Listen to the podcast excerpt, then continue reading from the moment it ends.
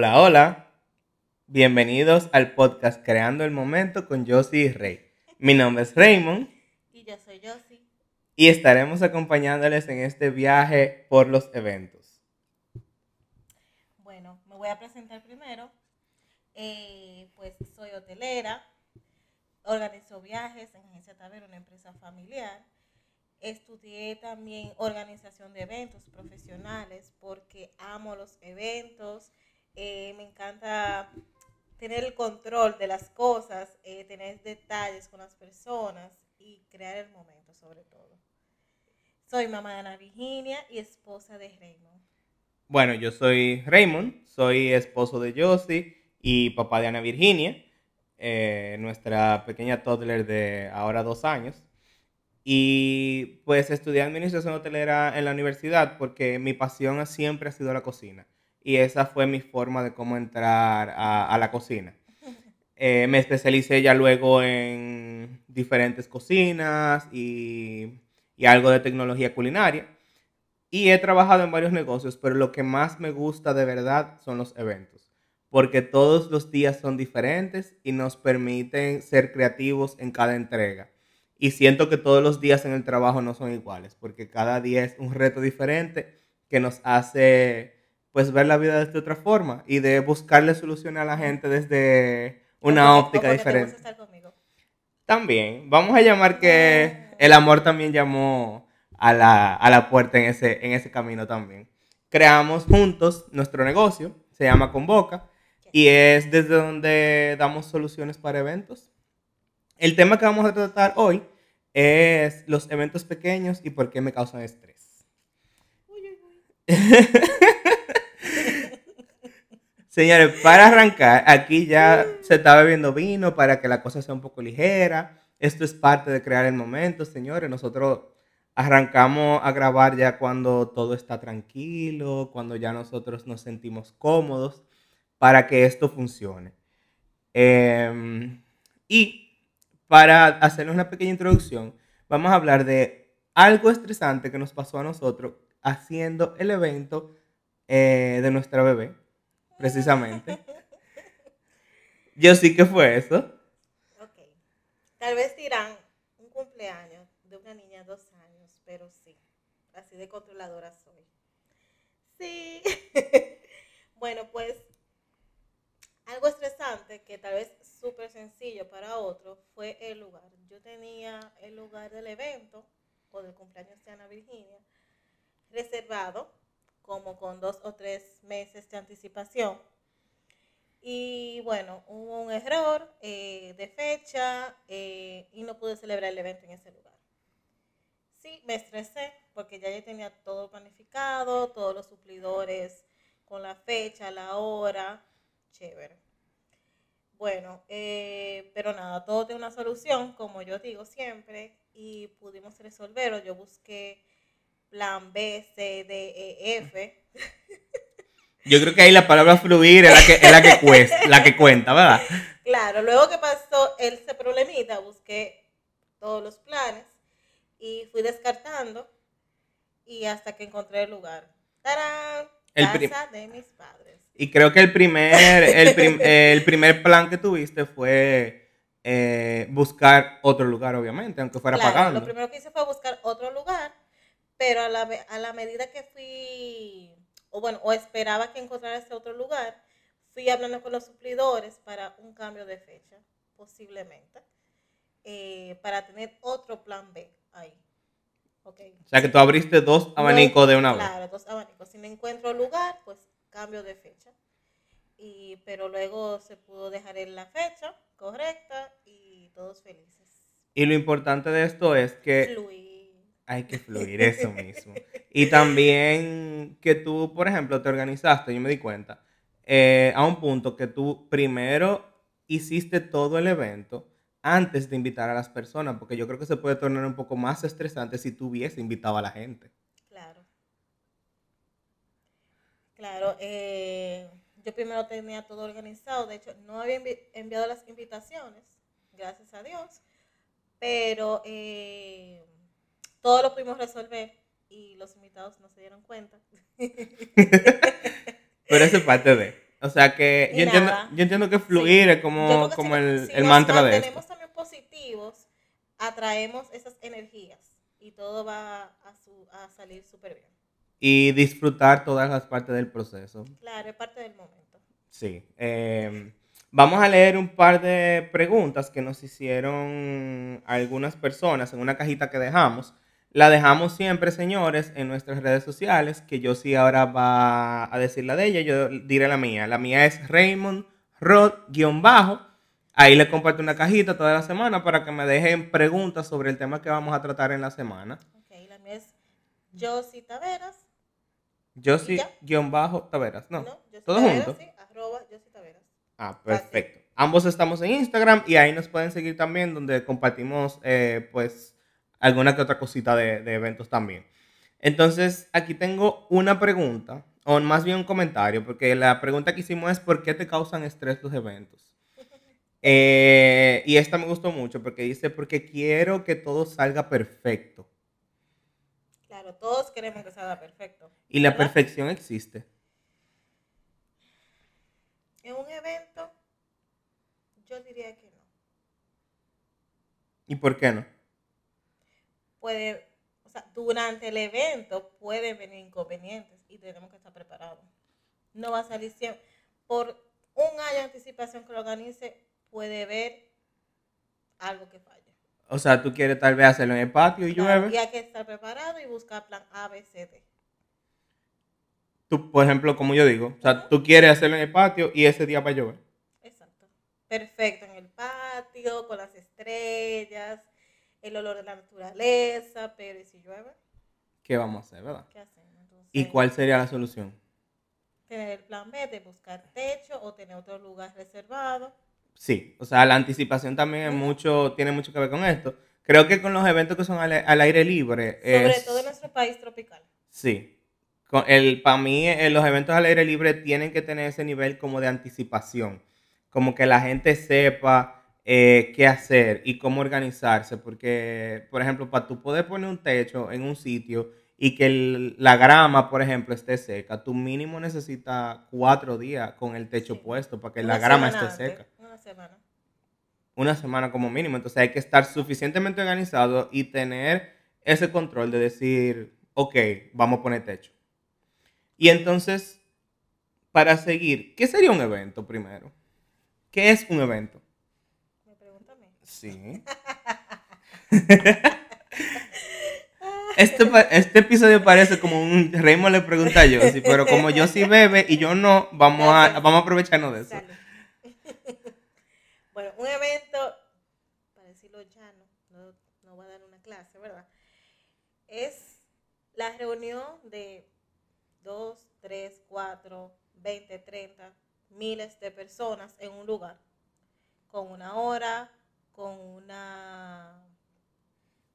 eh, eh, con, con un objetivo de la reunión y obviamente ya viene todos los otros detalles, comida, bebida y demás. Simplemente eso.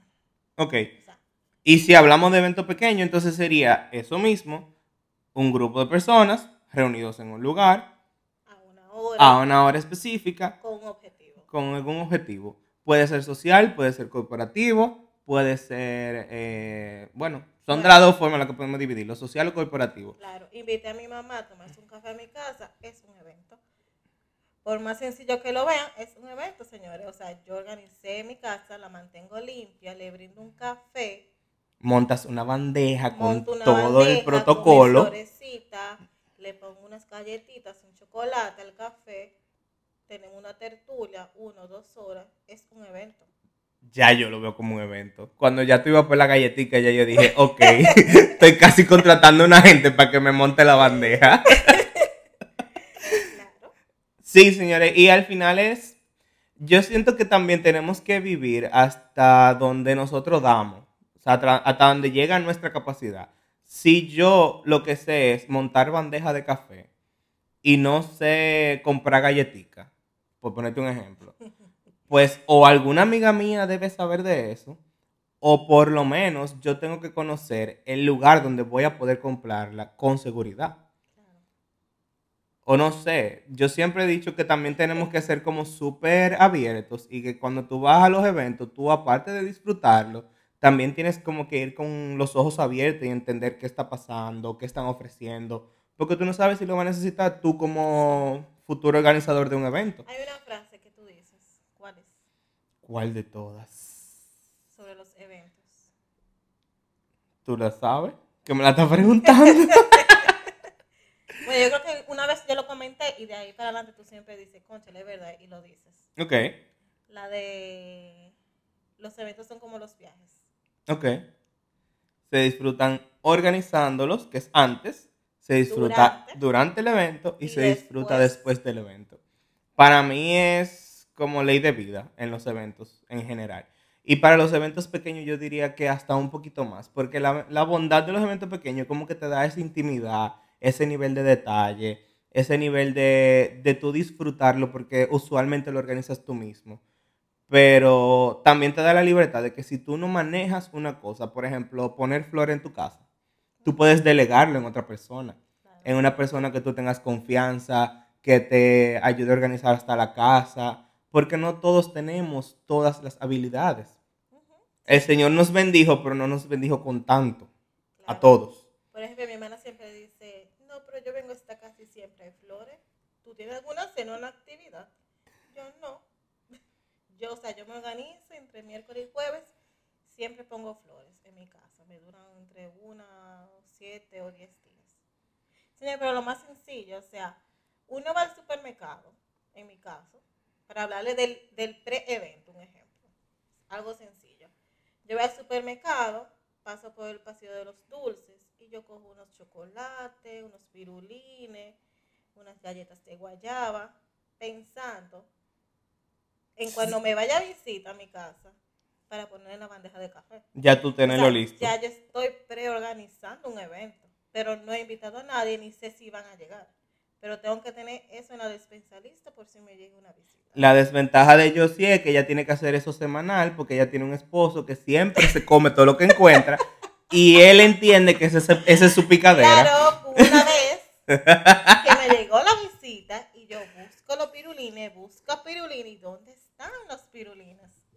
Ya Raymond se lo había comido. Pero señores, eso es parte también de, de disfrutar el proceso también. Em, tengo aquí, vamos a seguir con las preguntas. eh, o más bien los comentarios. Y tengo una que este me gustó porque es como, habla desde la positividad del comentario anterior.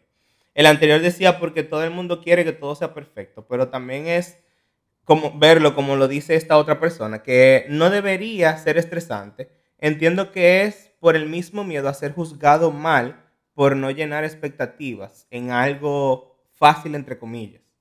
A veces queremos como que llenar las expectativas de una persona que viene a visitarnos y tal vez creemos que el otro está creyendo que es fácil y no necesariamente tiene que ser fácil.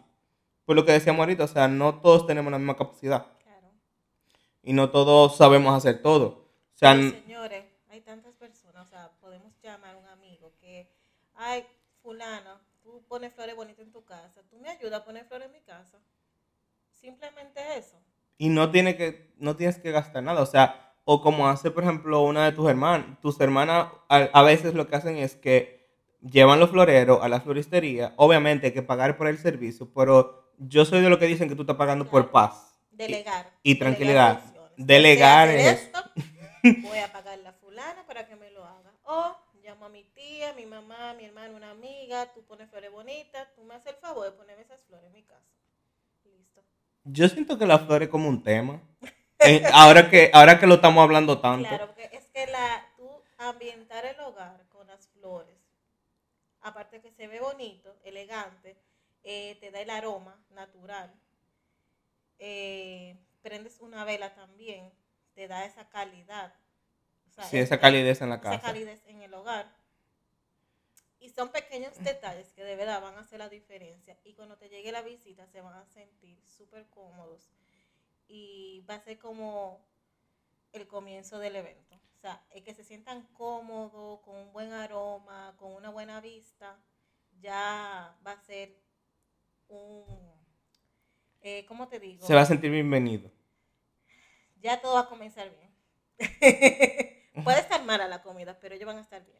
Y hablando de comida, señores, eh, creo que no hemos quedado mucho en casas, o sea, hablando de, de eventos pequeños en la casa, porque creo que los eventos pequeños usualmente la gente los hace en sus casas, porque los eventos pequeños se dan probablemente en la parte social, que hacemos un cumpleaños, hacemos una juntadera porque sí, o hacemos, no sé, eh, me acabo de mudar y estoy inaugurando mi casa. Ese tipo de eventos pequeños son los que a veces estresan a la gente, como que no sé qué hacer, vienen cinco gente a mi casa, ¿cómo lo hago? Tú sabes, como que a veces eso estresa un poquito a la gente. Y hablando de comida, puede darse dos cosas. O tú cocinas en tu casa o la encargas con, algún, con alguien que sepa hacerlo. Tú sabes que se da mucho también, eh, que me he dado cuenta, que tengo un evento, una actividad sencilla, pequeña en mi casa. Mi comedor es de ocho personas, pero tengo dos invitados. Esas son cosas como que la gente siempre se pregunta, ¿y dónde pongo a los otros invitados? ¿Y qué hago? Y van a estar incómodos, eh, se van a sentir mal, y el protocolo, y señores, de verdad, o sea, tú puedes sentar a las ocho personas en la mesa y las otras demás eh, se pueden sentar en la sala, en la terraza, eh, no hay problema con eso y todo va a fluir. Otra opción es que quitas, o sea, no montas la mesa, pones ahí la cena como buffet y todos se sientan en la sala, en la terraza y así están todos también cómodos. Y otra opción sería también, tú puedes agregar los otros cuatro puestos También. alquilando. O puedes agregar otra mesa o anexarle a la mesa del comedor otra mesa, Ujú. Ujú, alquilándolo. O usual- otra mesa. O cambiando la silla, porque a veces las mesas de los comedores son un poco más grandes y tal vez si tú la alquilas puedes meter más personas en un comedor, que también puede ser una opción. A veces creemos como que Pero los... esos pequeños detalles, o sea, estresan muchísimo a la gente y tú puedes buscar, o sea, cien mil opciones que hacer. A veces la gente cree como que los alquileres son para un evento de 500 gente ¿no? y que no te van a alquilar para dos Tú gente. puedes alquilar hasta cuatro platos, más, dos platos. Dos Si usted no quiere fregar, usted vaya a alquilar, señores. En ese nivel. O sea, tú no quieres fregar hoy. O qué sé yo, tú estás cansada de usar la misma vajilla y tal vez no tienes presupuesto para comprar una vajilla nueva, pues alquílala. Y ya tú le das ese giro. O no sé, tus tu, tu tenedores son plateados y ese día lo quieres poner dorado, pues anda ve alquílalo. Y eso se resuelve sin problema. Otra cosa también, para que pasemos la comida, a veces nos agobiamos porque no sé, el servicio que yo tengo en mi casa nada más trabaja de 8 a 5 y la visita de noche. Y me voy a quedar solo. ¿Y qué voy a hacer? ¿Y cómo lo hago? Señores, hay camareros. Usted puede contratar un camarero perfectamente para que le ayude una noche para un evento hasta de tres gente, no importa. Esas personas, o sea, lo hacen con el, todo el amor del mundo, saben todo lo que hay que hacer. Es más, Los invitados se van a sentir súper eh, agradecidos. y bien atendido. Usted mismo va a formar parte de los invitados porque se va a descargar de esa parte. Tienen, algunos tienen hasta habilidades de ser bartender. Obviamente saben montar una mesa, o sea que usted puede guardarle perfectamente las flores puestas. Y si usted no sabe de qué lado va el tenedor el cuchillo, pues el camarero sí lo sabe. O sea, ese tipo de detalles que a veces se nos escapan porque no necesariamente tengo que manejarlo. Una persona que tú contrates para eso te puede ayudar. Y tú como anfitriona también vas a estar más tranquila, más relajada. eh, y de verdad que seguro los invitados van a decir, wow, qué servicio. Sí, o sea, eh, eh, eh, yo siento que uno tiene que convertirse como parte del invitado también. Y más en este tipo de eventos que son así como pequeños. Porque al final, si tú te invitando a tu casa, tú no quieres como que pasarte la noche entera afanando. Y ya hablando un poco de, de comida, por ejemplo, yo soy de lo que pienso que si yo voy a cocinar, que casi siempre me toca, Claro, obvio. claro. Sí, señora, aquí hay posiciones definidas ya. Esto, esto- este organigrama está bastante claro en esta casa. Pero, eh, como a mí me toca cocinar, yo soy de los que pienso que si yo voy a cocinar, todo el mundo tiene que integrarse al, al proceso de cocinar. Para mí, si yo voy a hacer una pasta, yo guardo todo picado, arreglado, mi agua puesta, fuego bajito. Y cuando llegan los invitados, agarro, subo el fuego y comienzo a hacer la pasta e integro un par de personas para que me ayuden a hacer la pasta, para que no se sienta como que yo estoy cocinando para yo no sentirme como un empleado, no sé, del evento. Porque a veces uno puede sentirse así, ¿eh? Ay, me acordé de algo, me acordé de algo. Hablando de eso, hay gente que no le gusta cocinar mientras están los invitados. Y wow, señores, ustedes no se imaginan lo chulo que es eso. Tú terminar la cena con los invitados ahí. Van a sentir uno que la comida es más fresca, que tú lo estás haciendo. Y de verdad, el olor, no se preocupen, porque eso va a crear el factor wow, otra vez, de wow, qué rico huele. Y oye, me están cocinando Y esta están gente. cocinando. Y al final también va a crear ese tema de conversación entre los invitados. Sí, porque eso es lo, eso es lo chulo de la comida, que te da, te da tema de conversación, te ayuda a, a crear ese momento con, con, con los invitados. Y, y no sé, o sea, también hay que sentirse cómodo con lo que usted está preparando. Si usted no sabe hacer chivo, no se ponga a hacer chivo. Porque eso no es lo de usted. Yo tengo una amiga que ella tiene una pasta, que es su pasta especial, y ella la ha ido perfeccionando al pasar de los años. Y cada vez que va gente a su casa, hace su pase especial. O sea, la gente ya sabe que la pase especial de María, ¿qué van a hacer? Y, y ella lo que hace es, ella, lo, ella encarga la picadera, no sé, o ella misma monta una, una bandeja de queso embutido. Señores, eso te lo hacen hasta en el supermercado. Tú llevas la bandeja vacía al supermercado y te la montan.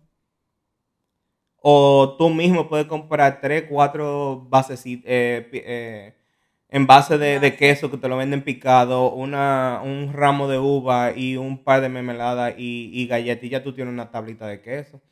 Señores, también hay que pensar que no hay un examen que van a hacer a tu casa.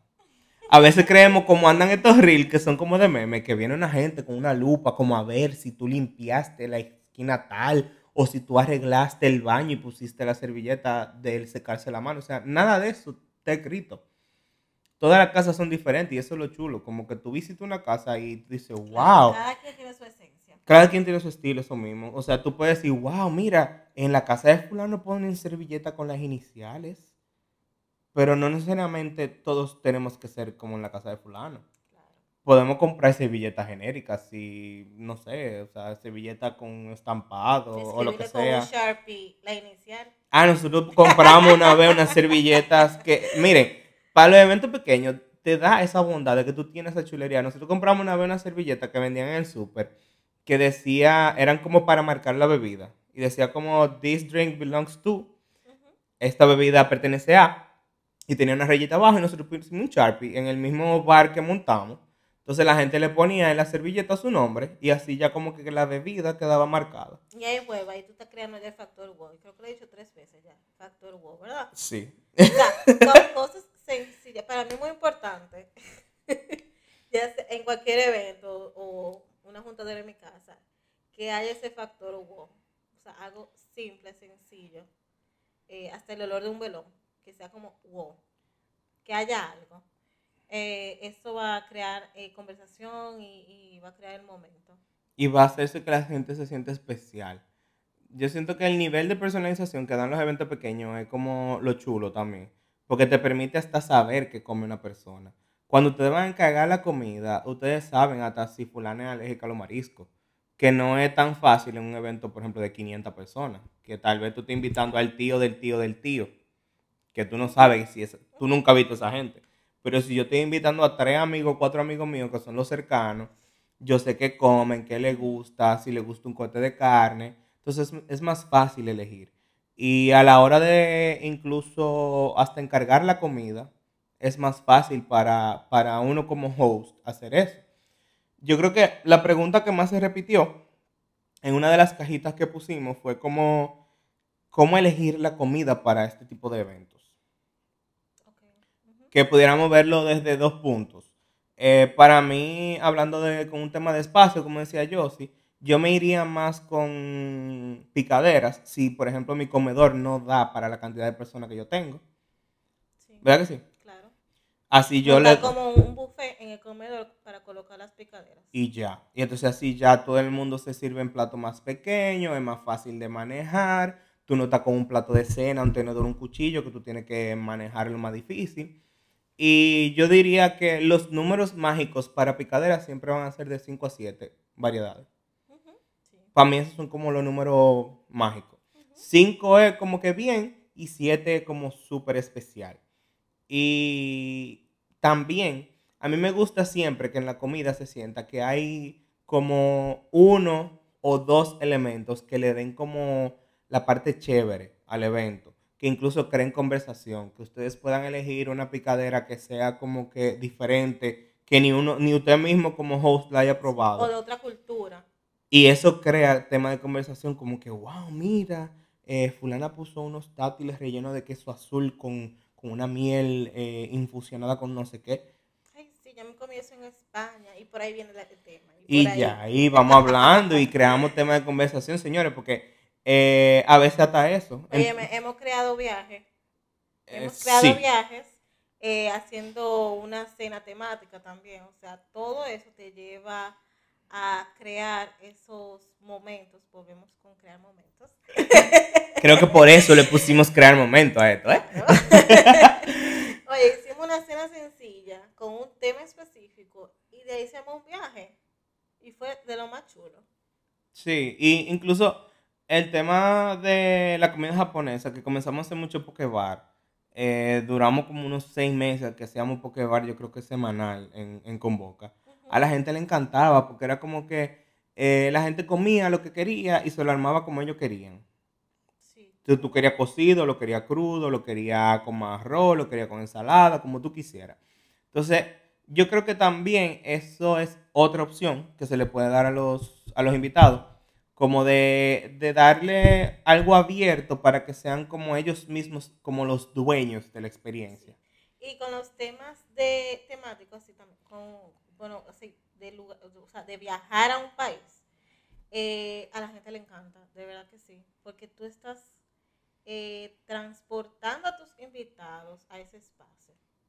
Sí, y, creo que es una muy buena forma de cómo tú arrancar un evento, porque tú puedes, para el, el punto de partida siempre va a ser como la conceptualización, y es mucho más fácil conceptualizar cuando tú dices, voy a hacer una cena mexicana.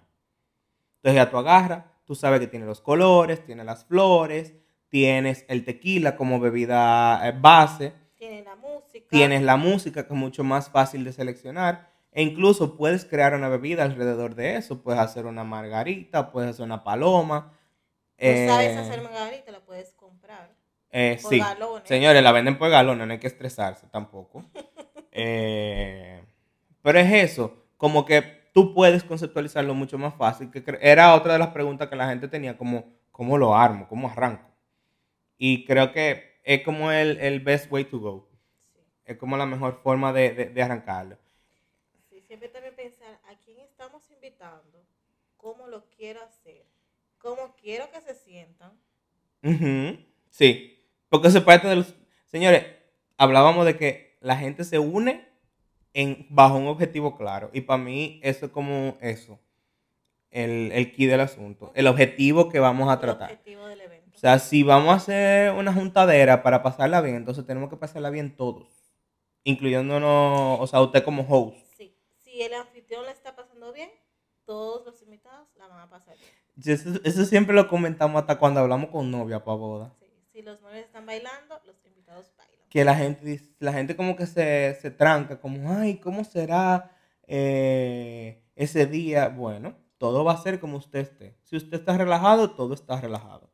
Entonces, por eso el arte de delegar es muy importante. Y lo hemos hablado ya eh, alrededor de este capítulo, que hay que fluir con el momento y hay que eh, estar abierto a los cambios. Entonces, creo que eso es lo que nos podemos llevar hoy que, señores, arrancamos con un concepto claro, fluimos con lo que vamos llevando y nos abrimos a los cambios, porque todo va, no vamos a poder controlar todo. ¿Verdad que no, yo sí? No, nunca. la señora controladora me da la razón. Eh, y señores, los eventos pequeños no tienen por qué ser estresantes y son una muy buena forma de cómo usted ensayar eh, para ir escalando no sé cómo hacerlo, busco ayuda. Sí. Simple. La aceptación. Buscar ayuda, que a veces no queremos. Señores, gracias por acompañarnos. Sigan escuchando nuestro podcast, lo, eh, lo van a estar escuchando semanalmente. Y Eh, de igual forma, nosotros estaremos compartiendo semanal unas cajitas de preguntas relacionadas al tema que vamos a tratar en, en, en nuestras cuentas de Instagram. Josie, ¿cuál es tu cuenta? Josie Taveras. Y la mía es Raymond, rayita bajo, Raymond Rod, guion bajo, al final. Y también pueden encontrarnos en Convoca RD, donde pueden hacernos todas las preguntas que quieran, que también estamos por ahí. Y estamos para servirles, señores. Gracias por acompañarnos. Gracias por acompañarnos y que-. Y que los eventos sigan siendo esos momentos que creamos para mantenerlos siempre. Qué lindo. Bye. Bye.